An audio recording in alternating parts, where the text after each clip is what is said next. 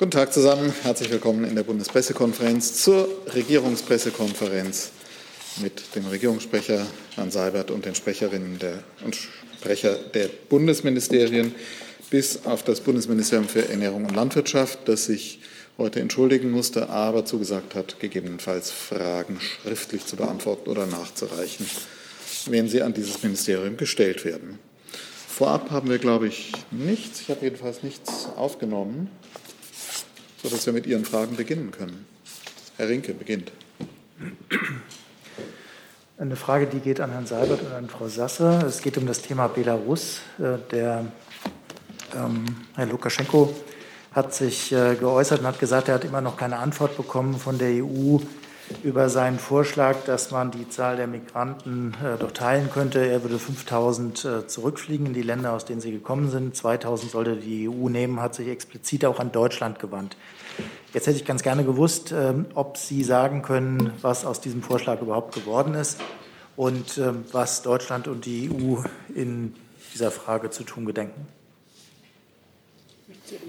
Ja, wir haben ja in der vergangenen Woche ähm, dazu uns auch schon geäußert. Sie wissen, wenn die Bundeskanzlerin, wie sie es getan hat, zweimal mit Herrn Lukaschenko telefoniert hat, dann hat sie das getan, weil es eine entsetzliche humanitäre Situation entlang der belarussisch-polnischen Grenze, also der Grenze zwischen Belarus und der Europäischen Union gibt und äh, weil es natürlich immer der Versuch gemacht werden muss, im Interesse der Menschen, die dort äh, in sehr, sehr schwierigen Umständen ausharren, Lösungen zu finden. Sie hat äh, mit dem Chef der, des UNHCR, sie hat mit dem Chef der IOM auch in der vergangenen Woche gesprochen.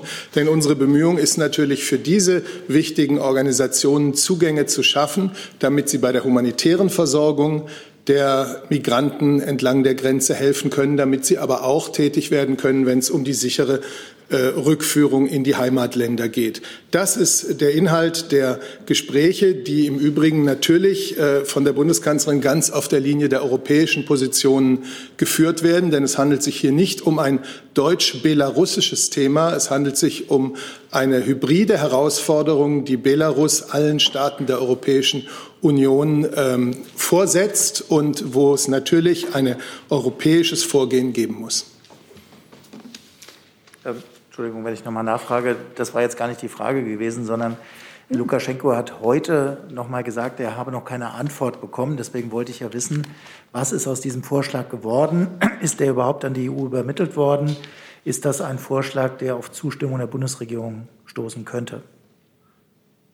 Also die, die Vorstellung, dass es einen humanitären Korridor nach Deutschland für 2000 Migranten äh, geben kann. Das haben wir auch in der vergangenen Woche gesagt. Das hat auch Innenminister Seehofer bei seinem Besuch äh, bei seinem polnischen Amtskollegen letzte Woche gesagt.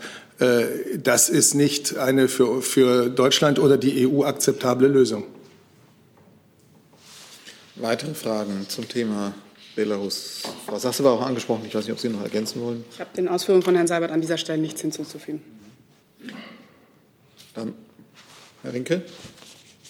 Ich will es nicht dominieren, aber wenn sonst keine Fragen zu Belarus sind, würde ich schon ganz gerne Frau Sasse noch mal fragen, ob es denn auf äh, Ebene der Außenminister oder des Außenministeriums Kontakte zu der Führung in Minsk gibt, wie man mit diesem Problem umgeht. Es gibt ja auch Berüchte, dass Gerüchte oder Meldungen der polnischen Seite, dass ähm, in Belarus Migranten jetzt wieder an die Grenze herangeführt werden.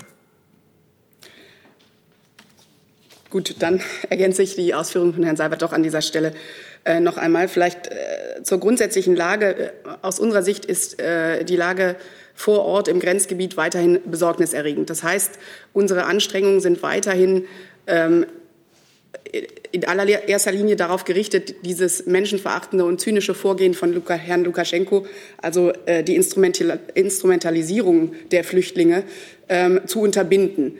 Äh, dieses, diesem Ziel gilt, äh, das ist unser oberstes Ziel und dieses Ziel hat für uns Priorität. Ich habe in der vor vergangenen Woche schon einmal ausgeführt, dass wir selbstverständlich weiterhin über unsere Botschaft in Minsk mit, der, äh, mit den Behörden ähm, von Belarus in Kontakt stehen. Herr Burger hat es letzte Woche, glaube ich, an dieser Stelle auch noch mal deutlich gemacht. Das heißt, es gibt durchaus einen Gesprächsfaden, ähm, den wir auch in, in, in dieser Zeit beibehalten über unsere Botschaft in Minsk. Aber was, was die Aufnahme von Flüchtlingen angeht, hat Herr Seibert sich ja schon umfänglich geäußert. Ich kann Sie an dieser Stelle auch noch mal auf die Ausführungen von Außenminister Maas zu diesem Thema hinweisen, der sich ähm, beim Rat vergangenen Montag und auch Ende vergangener Woche gegenüber einer großen Tageszeitung zu diesem Thema geäußert hat.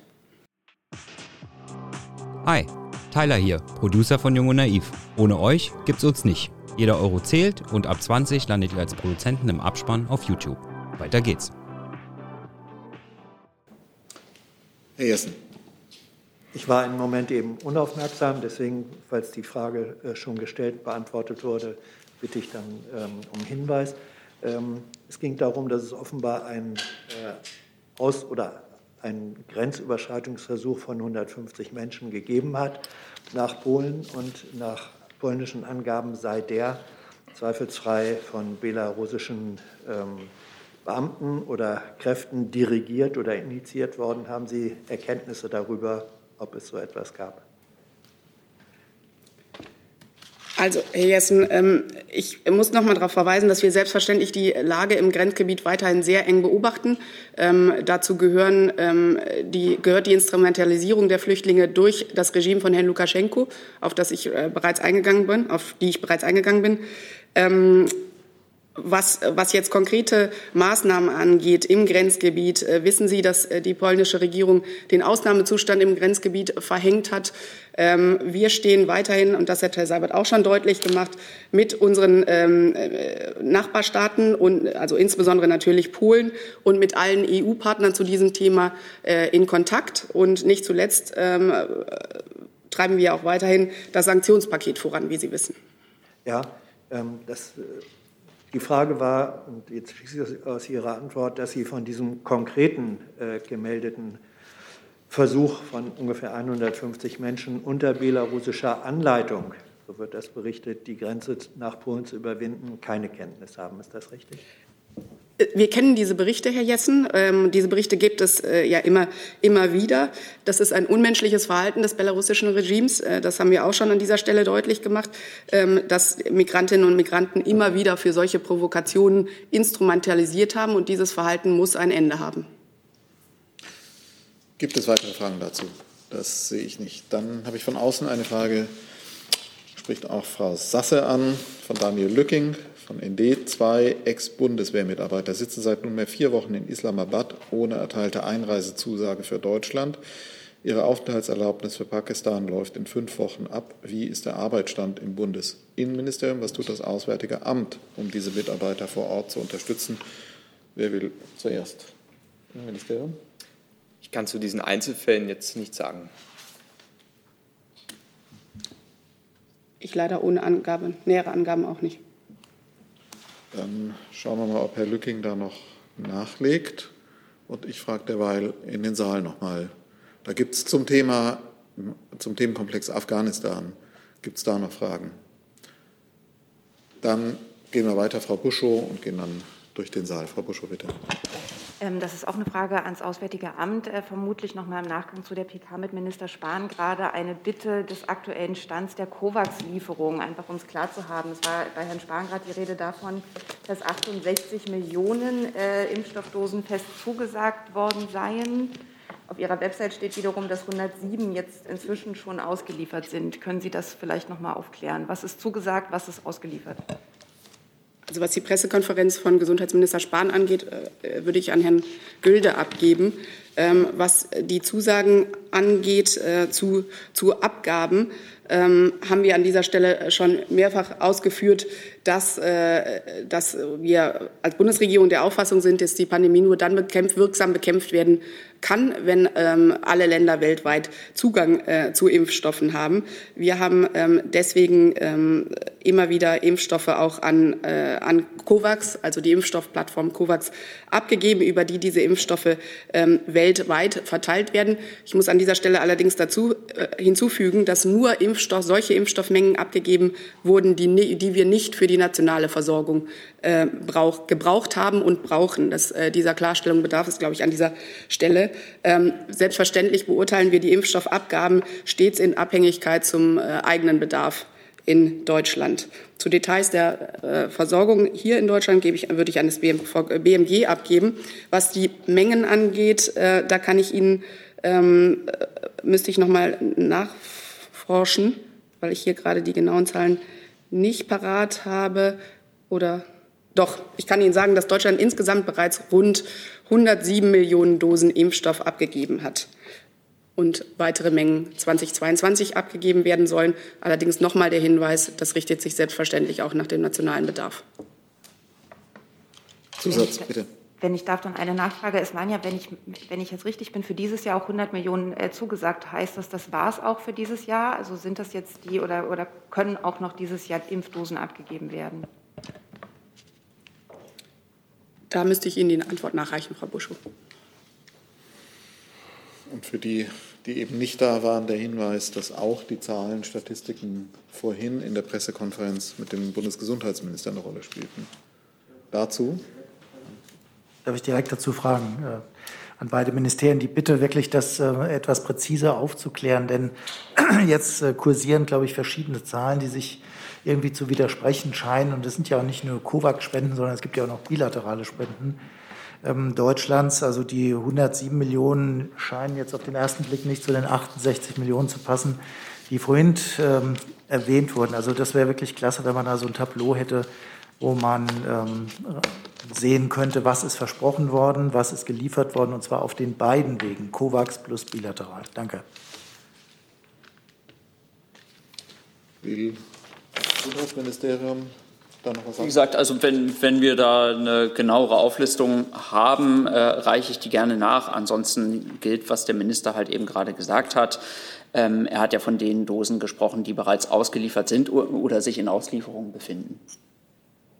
Ja, aber es kann in der Tat sein, dass da diese Zeit, dass man das nochmal abgleichen muss. Wie gesagt, wir sehen, ob wir das nachreichen. Bitte, Herr Jessen. Ja, nur um die, um die Klärung seitens der Bundesregierung zu beschleunigen. Hintergrund der Fragen, die hier auch in der vergangenen, in der vorhergegangenen Pressekonferenz an den Minister gestellt waren, war eine offizielle Erklärung der Bundesregierung, abgegeben am 12. November, dass bis zum Jahresende 100 Millionen Dosen abgegeben werden. Das war vor zehn Tagen eine Zusage, verbunden mit der Auskunft, dass zum selben Zeitpunkt 20 Millionen Dosen schon ausgeliefert worden seien. Es wurde dann in der Woche darauf hier in der BPK gesagt, man halte an der Zusage 100 Millionen Lieferung bis zum Jahresende fest. Das wurde jetzt offenbar durch die Erklärung des Ministers und auch durch das, was Sie, Frau Sasse, sagten, revidiert. Es gibt offenbar nicht mehr die 100 Millionen verbindliche Zusage. Wenn das klargestellt werden könnte, wäre es schön. Also ohne dass ich jetzt äh, genau dazu jetzt ähm, nähere Zahlen nennen könnte, aber die Zusage 100 Millionen, ähm, die gilt natürlich auch vorbehaltlich der Lieferungen, die wir von den Herstellern erhalten. Das haben wir aber auch immer so reingeordnet. Und Herr Jessen, wenn ich das noch ergänzen kann, wir haben auch auf unserer Website äh, www.diplo.de ähm, aktuelle Zahlen eingestellt. Dann zum Komplex Corona-Impfung gibt es eine Frage von Herrn Reitschuster an Herrn Gülde. Der sagt, Sie haben am Mittwoch gesagt, sobald Symptome auftreten, sobald ein Geimpfter positiv getestet wurde, gelte er nicht mehr im klassischen Sinne, Zitat, als geimpft. Und Herr Reitschuster fragt dann, äh, geht er richtig in der Annahme, dass dies unglücklich formuliert war und damit nicht gemeint war, dass infizierte Geimpfte in der Statistik nicht mehr als Geimpfte geführt werden? Also, also sobald jemand, der äh, einen Impfstatus hat, als infiziert äh, gilt, dann gilt er auch äh, in der Statistik als infiziert. Er wird natürlich trotzdem als Impfdurchbruch äh, seitens des äh, Robert Koch Instituts dann geführt. Aber für denjenigen, der sich dann tatsächlich infiziert hat, gelten die gleichen Anordnungen auch zur Selbstisolierung wie für andere Infizierte auch. Das ist damit gemeint. Ja, und ich glaube, er meinte, dass eben äh, wer geimpft und infiziert ist, trotzdem als geimpft in der Statistik weitergeführt wird. Genau, das sind ja dann die Impfdurchbrüche, die das RKI ähm, tatsächlich auch in der Statistik mit aufführt. Aber selbstverständlich fallen diese auch in die Gesamtstatistik der äh, Infizierten mit ein. Dann Wenn wir beim Thema Corona sind, könnte ich auch noch was beitragen. Ja, danke. Es gab ja am Wochenende einige Berichte über einen Satz, der in den FAQs auf der Webseite der Bundesregierung äh, gelöscht worden war. Da ist tatsächlich, und deswegen möchte ich dazu Stellung nehmen, auf Arbeitsebene ein Fehler gemacht worden, den ich bedauere und den wir jetzt korrigiert haben.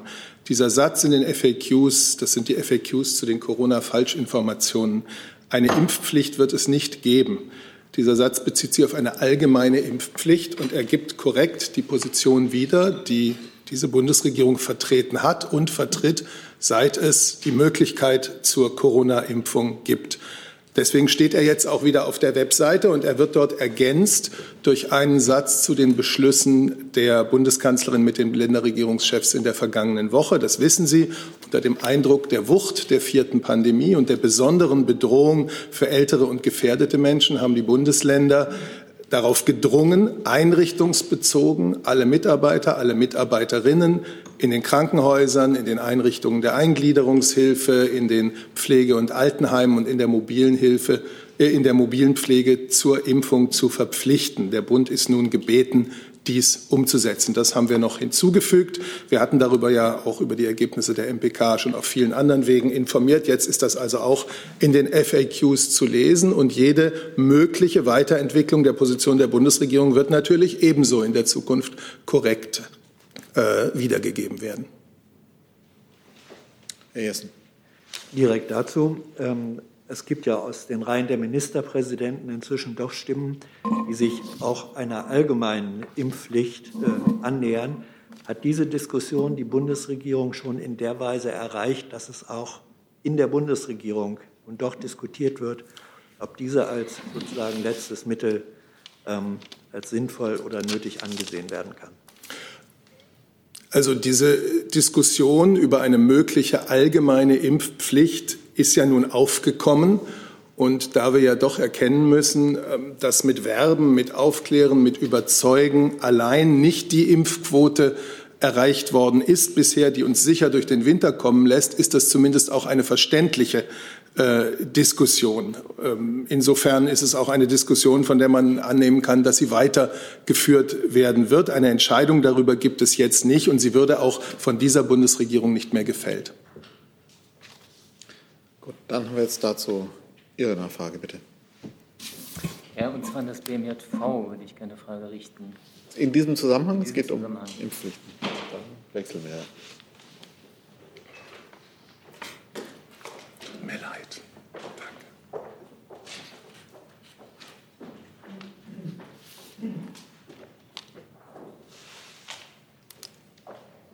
Zwar würde mich interessieren, äh, welche rechtlichen Möglichkeiten das BMJV denn sieht für so eine Impfpflicht. Also ließe sich das zum Beispiel analog zu der Masernimpfungspflicht für Kinder über die äh, Arbeitsstätten regeln? Oder in welche Richtung gehen da Ihre Überlegungen? Also der Regierungssprecher hat jetzt Moment, Entschuldigung. So, sorry, war mein Fehler. Ähm, Die politische Haltung der Bundesregierung ist ja eben schon dargelegt worden. Aus verfassungsrechtlicher Sicht kann ich ähm, hier nur darauf hinweisen, dass das ähm, Grundgesetz einer Impfpflicht keine kategorische Absage erteilt. Impfpflichten zum Zwecke des Infektionsschutzes sind grundsätzlich verfassungsrechtlich vorstellbar. Das hat in der Vergangenheit auch die Rechtsprechung so gesehen. Aus diesen Äußerungen folgt selbstverständlich nicht, dass eine Pflicht zur Impfung gegen das Coronavirus in jedem Fall verfassungsrechtlich zulässig wäre. Notwendig wäre eine gesetzliche Grundlage. Und natürlich müsste die Regelung auch verhältnismäßig ausgestaltet sein. Wie das gelingen könnte, ist angesichts der politischen Haltung dieser Bundesregierung jetzt eine Frage, die sich ähm, dem BMJV nicht stellt. Ohnehin hängt davon aber ab, sozusagen, wie die medizinisch-fachliche Indikation ist. ähm, Und ähm, das sind Fragen, ähm, die sozusagen in einer anderen Bundesregierung dann ohnehin vom BMG zu klären wären. Dann bitte, der Kollege rechts. Ja, jetzt. es da. Dankeschön. Herr Seibert, Sie sprachen die äh, MPK von vergangenem Donnerstag gerade kurz an. Äh, da war es, glaube ich, Herr Wüst, wenn ich mich recht erinnere, der ähm, eigeninitiativ darauf hinwies, dass die Ministerpräsidenten sich wohl einig seien, eine Impfpflicht im Profisport, Stichwort Fußball, dass es die wohl geben sollte. Ähm, interessiert mich, wie ist denn die Haltung der Bundesregierung in diesem besonderen Bereich? Ja, wenn Sie sich, ähm, Sie erinnern sich richtig, dass Herr Wüst das in der anschließenden Pressekonferenz gesagt hat. Sie erinnern sich wahrscheinlich auch, dass dann sowohl von der Bundeskanzlerin als auch dem Vizekanzler ähm, die zu klärende Frage aufgeworfen wurde, ob es sich da um Berufsausübung oder Sport äh, im weiteren Sinne handelt. Und äh, ich kann Ihnen heute nicht sagen, wie die Klärung dieser ja rechtlich wichtigen Frage ausgegangen ist. Aber weiß ich nicht, ob das, das BMI da schon einen Schritt weiter ist. Gibt es bis jetzt noch keine Klärung? Gut, dann habe ich eine Frage von Herrn Jordans vom AP an Herrn Seibert. Und er fragt, sieht die Bundesregierung außer einer Impfpflicht, Impfpflicht oder einem harten Lockdown derzeit eine andere Option, die vierte Welle zu brechen? Also, äh, es kann überhaupt keinen Zweifel geben und äh, die vorherige Pressekonferenz mit Herrn Zichotek, Herrn Sander und dem Bundesgesundheitsminister hat es ja auch klar gemacht, welche enorme Bedeutung das Impfen hat. Und zwar das Impfen im Sinne von Erstimpfung, Herstellen von Grundimmunisierung bei Menschen, die bisher noch nicht geimpft sind. Und man kann nicht genügend appellieren, dass diese Menschen ihrer Verantwortung gegenüber ihrer eigenen Gesundheit wie auch äh, gegenüber der Allgemeinheit äh, doch nachkommen. Zweitens das Boostern. Aber wir wissen auch, dass dieses Maßnahmen sind, die jetzt nicht sofort äh, dazu führen werden, dass die Welle gebrochen wird. Und da gibt es natürlich nur die Maßnahmen, also da, da muss man jetzt als erstes mal an die Maßnahmen denken, die äh, ergriffen worden sind. Das 2G, zum Teil das 2G Plus. Ähm, das muss eingehalten, das muss kontrolliert werden. Äh, und jeder sollte sich auch in seinem eigenen Leben wieder fragen, welche Kontakte sind unvermeidlich, welche lasse ich jetzt lieber. Äh, Kontaktbegrenzungen sind ganz, ganz wichtig. Ähm, genauso wie die Einhaltung der jetzt beinahe schon traditionellen Regeln äh, Abstand, Maske tragen, Hygiene. Das kann man nicht genug betonen, wie wichtig das ist. Und es ist sicher so, und jeder kennt es von sich selber, dass wir da im Sommer alle ein bisschen nachgelassen hatten. Aber jetzt ist Mitte November. Wir sind in einer extrem schwierigen, extrem ernsthaften Situation. Und spätestens jetzt muss sich jeder wieder daran erinnern, um dieser Ernsthaftigkeit auch Rechnung zu tragen. Dann Herr Rinke, die Frage nochmal zu Corona oder bitte? Geht ans Gesundheitsministerium. Es geht äh, um die Frage, ob und wann die Boosterimpfungen in die Corona-App eingetragen werden. Ist da eine Entscheidung gefallen? Können Sie uns da einen Zeitpunkt etwa nennen? Nee, muss ich ehrlich gestehen, kann ich Ihnen jetzt nicht sagen, äh, inwieweit diese Möglichkeit dann bestehen wird, beziehungsweise wann diese Möglichkeit umgesetzt wird, kann ich aber gegebenenfalls nachtragen. Dürfte ich meine zweite Frage dann auch gleich stellen? Bitte. Ja. Auch ans Gesundheitsministerium. Da geht es um die Verlegung von Intensivpatienten. Wir haben ja dieses äh, sogenannte Kleeblattsystem, wo Bundesländer sich untereinander unterstützen. Aber es ist ja jetzt schon absehbar, dass das bei bestimmten Kleeblättern, ähm, in denen vor allem viele ostdeutsche Bundesländer zusammengeschlossen sind, das nicht funktionieren wird. Äh, deswegen die Frage, ob Sie da ein neues Verteilsystem zwischen Kliniken in Deutschland gefunden haben, oder bis wann das soweit sein könnte? Also dieses Verteilsystem existiert ja im Grunde genommen schon so. Also Sie wissen, es gibt äh, ein mehrstufiges Verteilsystem. Sie haben es schon richtig angesprochen. Es gibt das Kleeblattsystem und die Grundstufe sieht halt eben vor, dass innerhalb dieser Kleeblätter eine Patientenverlegung erfolgt. Wenn ähm, die Kapazitäten das nicht mehr zulassen, dann ist auch eine Verlegung über dieses, äh, diese Kleeblattgrenzen hinaus halt eben möglich. Und ähm, das wird dann halt eben entsprechend auch selbstständig von den Krankenhäusern beziehungsweise den Ländern organisiert.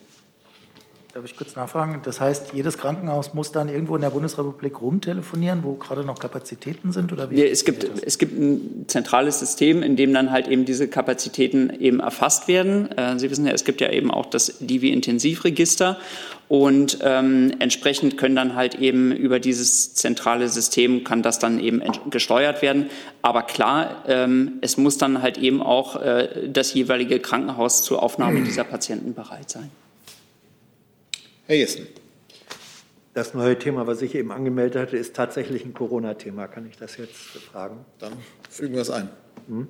Äh, geht ans Bundesinnenministerium. Es gibt äh, Berichte, dass offenbar bei der sächsischen Polizei äh, Dienststellen unter Umständen geschlossen werden müssen wegen einer hohen Zahl von Infizierten und oder Quarantänebeamten. Erstens, äh, ist das ein sächsischer Sonderfall? Gibt es das auch bei der Bundespolizei? Ähm, und gibt es von Seiten des Bundes äh, Verfahren, um die Einsatzfähigkeit der Polizei auf allen Ebenen sicherzustellen? Also, dass Dienststellen wegen einer hohen Anzahl an Corona-Infektionen geschlossen wurden, ist mir nicht bekannt. Äh, nein, nicht geschlossen wurden, sondern äh, die Formulierung war, es drohe eine Schließung. Äh, die Frage ist, ob dieses als Problem bei Ihnen bekannt ist dass vor allem in Sachsen, aber vielleicht auch anderen Bundesländern wegen einer hohen Zahl von infizierten und in Quarantäne befindlichen Beamten der Dienstbetrieb nicht mehr aufrecht oder nur eingeschränkt aufrechterhalten werden kann. Ob das auch ein Problem bei der Bundespolizei ist, das war die Frage. Das reiche ich Ihnen nach, wenn es dazu etwas nachzureichen gibt. Weitere Fragen zu dem Thema sehe ich nicht. Dann ist Frau Jennen dran. Dann kommen wir zu Ihnen. Ja, ich hätte eine Frage an das Finanzministerium.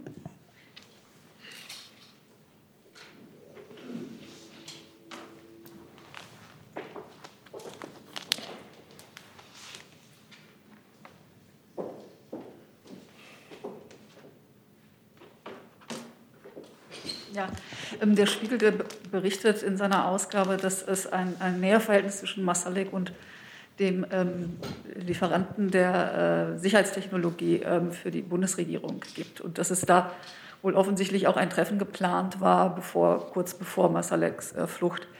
Äh, zudem wird gesagt, dass auch ähm, ein Treffen zwischen dem Herrn von Rintelen und äh, dem Staatssekretär Schmidt stattgefunden hat. Da gab es dann offensichtlich ähm, im Februar 2020 insgesamt drei Treffen innerhalb von fünf Tagen. Äh, könnten Sie vielleicht ein bisschen die Hintergründe dieses Treffens erläutern? Also wie üblich kommentieren wir ja einzelne Berichterstattungen an dieser Stelle nicht. Ich kann allgemein darauf hinweisen, dass wir die Öffentlichkeit und das Parlament zu dem Sachverhalt ähm, umfassend informiert haben. Ähm, das gilt insbesondere zu, zu den Treffen, die Sie genannt haben. Da gibt es auch parlamentarische Fragen, die beantwortet wurden, die öffentlich verfügbar sind. Äh, auf die würde ich Sie verweisen. Weitere Fragen dazu sehe ich nicht. Dann gehen wir weiter. Bitte, Ihre Frage. Ich habe ehrlich gesagt noch Fragen zu Corona. Ah. Hatte mich dazu auch versucht Dann zu melden. Habe ich das übersehen? Ja. Fügen Ach. wir das nochmal ein. Bevor Sie wechseln, nutze ich aber, wenn wir jetzt schon durcheinander sind, die Gelegenheit und frage, ob es noch Fragen ans Finanzministerium jetzt akut gibt. Dann könnten wir das machen. Nee, dann kommen wir zu Ihrer Frage. Bitte. Meine erste Frage wäre ans Innenministerium zur Frage Kontrolle 3G im öffentlichen Nah-, aber vor allem auch Fernverkehr. Da gibt und gab es ja immer wieder Forderungen, dass insbesondere auch die Bundespolizei ähm, diese Aufgaben mit übernehmen soll. Ich glaube, vergangene Woche hieß es aus dem Innenministerium, man prüfe da aktuell noch. Was ist da der aktuelle Stand? Danke. Also die Bundespolizei wird nach Inkrafttreten des Gesetzes im Rahmen ihrer bahnpolizeilichen Aufgaben die Kontrollen unterstützen und äh, die Details befinden sich noch in Prüfung. Können Sie vielleicht auch noch was sagen? Ich weiß nicht genau, inwiefern das Innenministerium dazu eingebunden ist. Die Frage ist ja einmal im Fernverkehr, also insbesondere der Bahn, aber auch in den Flughäfen, aber auch im Regionalverkehr, ob da auch die Polizei unterstützend eingreift. Also die Details dazu würde ich Ihnen gerne nachreichen.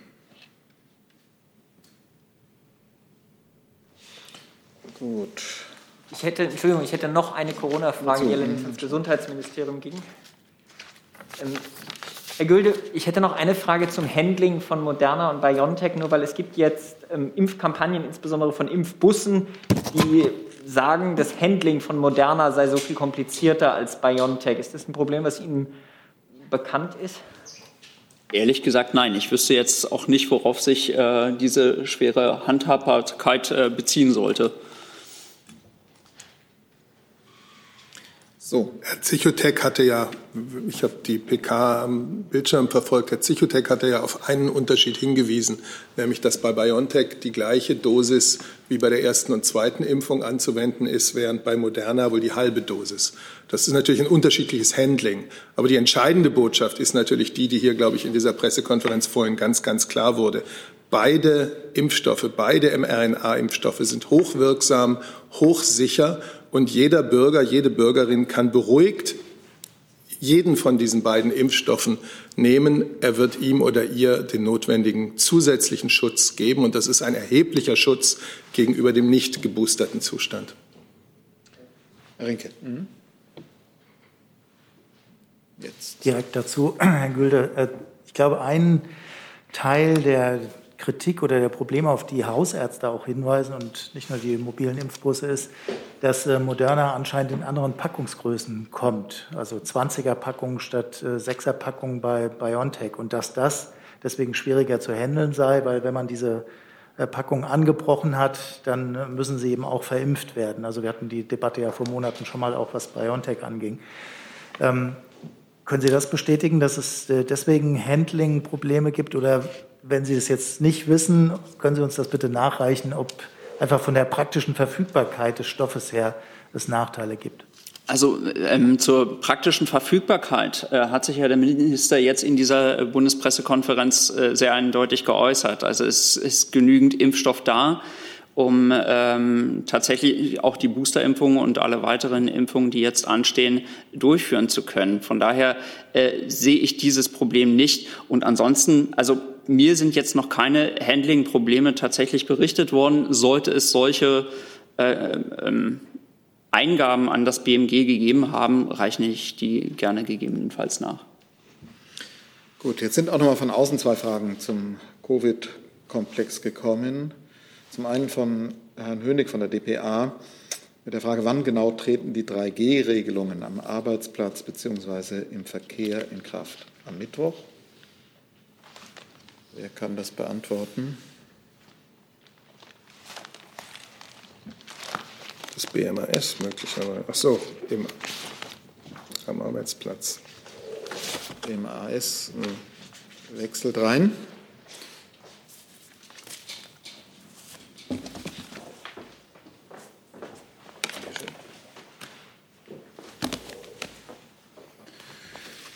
Ja, danke für die Frage. Die 3G-Regelungen sind im Infektionsschutzgesetz geregelt. Das muss noch äh, ausgefertigt werden und tritt dann am Tag nach Verkündung im Bundesgesetzblatt in Kraft. Und wir rechnen, dass dies im Laufe dieser Woche erfolgen wird. Gut, dann von Herrn Reitschuster die Frage an das, jetzt kommt noch mal Gesundheitsministerium, sorry. Die Frage lautet, um wie viel niedriger ist der Grad der Infektiosität von Geimpften im Vergleich zu ungeimpften und in welchen wissenschaftlichen Publikationen findet man diese Zahlen? Ähm, da möchte ich gerne auf das epidemiologische Bulletin des Robert-Koch-Instituts verweisen, ähm, die dazu Modellierungen angestellt haben. Ich muss ehrlich gestehen, mir ist jetzt ähm, äh, das genaue Datum äh, der Erscheinungsweise nicht bekannt. Ich meine, das wäre das epidemiologische Bulletin 18 in diesem Jahr gewesen. Gegebenenfalls ähm, kann ich das aber noch mal nachreichen.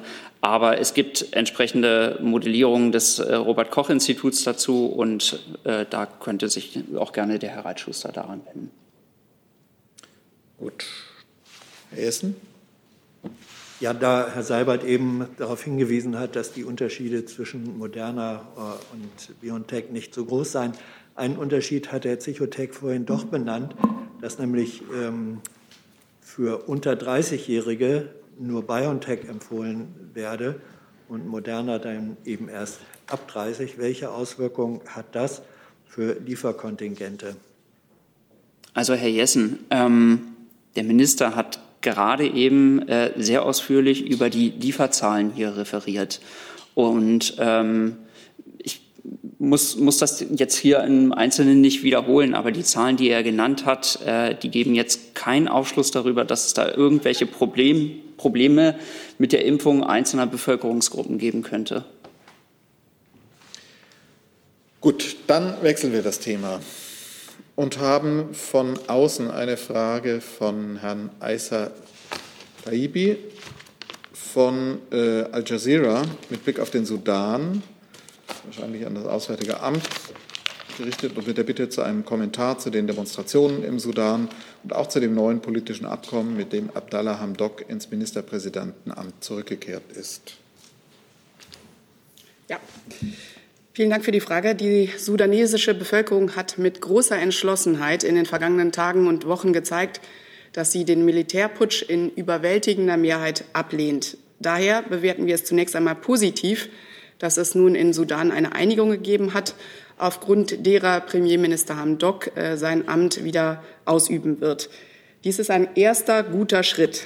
Gleichzeitig ist es äh, für uns natürlich wichtig, dass weitere Schritte folgen. Dazu zählt zunächst, dass alle Dekrete von General Burhan, die im Rahmen des Putsches erlassen wurden, zurückgenommen werden. Wir fordern auch, dass die politischen Gefangenen freigelassen und die entlassenen politischen Führungskräfte wieder eingesetzt werden. Das übergeordnete Ziel, das wir von Beginn an gefordert haben, ist eine echte Rückkehr zum vereinbarten Übergangsprozess. Das heißt auch, dass Premierminister Hamdok über genügend Entscheidungsfreiheit verfügen muss, um ein handlungsfähiges Kabinett zusammenzustellen. Ob sich das realisiert, werden die kommenden Tage zeigen. Bis dahin bewerten wir die jüngsten Entwicklungen in Sudan mit vorsichtigem Optimismus. Danke. Weitere Fragen dazu sehe ich nicht. Gibt es Fragen zu anderen Themen? Herr Ricke. Eine Frage wieder an Herrn Seibert und an Frau Sasse, denke ich. Äh, es geht um die Olympischen Spiele in Peking.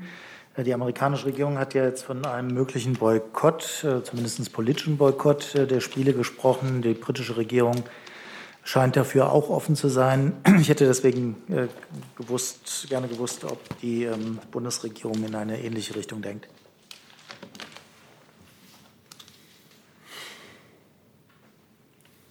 Ja, betrifft sicherlich auch das für den Sport zuständige Innenministerium. Also wir kommentieren Boykottaufrufe grundsätzlich nicht. Weitere Einschätzungen dazu? Antworten? Nein. Ja. Dann frage ich nochmal nach. Ähm, das heißt, dass die amerikanische Regierung auch an andere Regierungen herangetreten ist, äh, auf der Chefebene. Deswegen hätte ich ganz gerne gewusst, ob das denn auch bei der Bundeskanzlerin oder bei dem Außenminister der Fall gewesen ist. Herr Rinke, ich kann Ihnen ergänzend ähm, zu, dem, ähm, zu den Äußerungen des Kollegen aus dem Innenministerium noch sagen, dass wir natürlich die Äußerungen äh, entsprechend zur Kenntnis genommen haben. Über die Teilnahme äh, der Athleten entscheiden die äh, Sportverbände autonom. Und was äh, die wahr diplomatische Wahrnehmung der nächsten Olympischen Spiele angeht, so ist das eine Entscheidung, die die nächste Bundesregierung treffen wird.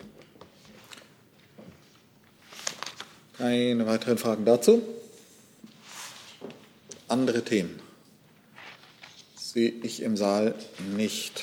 Dann habe ich noch zwei Nachträge zu den vorherigen Themen. Zum einen Herr Lücking weist zu der Frage, die er gestellt hat, mit Blick auf Bundeswehr, ähm, Ortskräfte oder Mitarbeiter in Islamabad darauf hin, dem Auswärtigen Amt Herrn Burger seien die Fälle bekannt. Laut Bundesverteidigungsministerium seien die Mitarbeiter geprüft und berechtigt, die Fälle an das BMI weitergereicht. Das war bereits Stand der vorvergangenen Woche, daher auch die Fragen in der vergangenen Woche nach den Bearbeitungsdauern.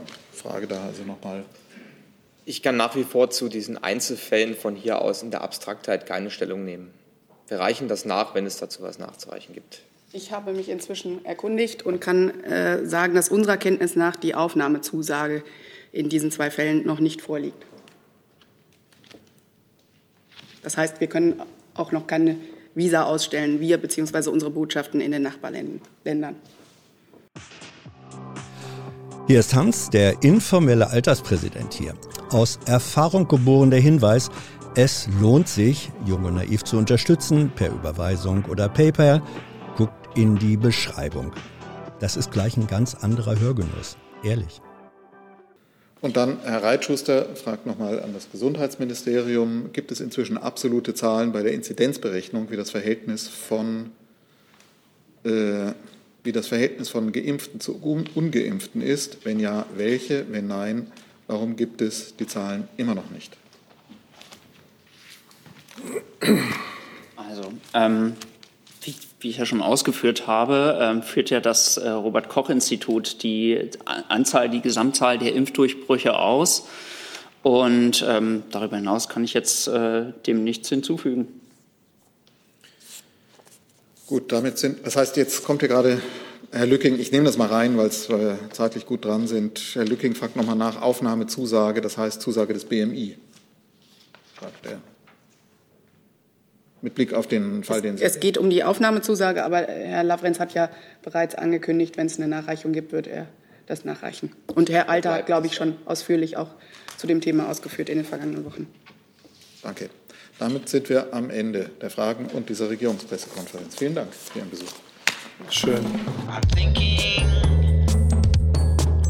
of a question.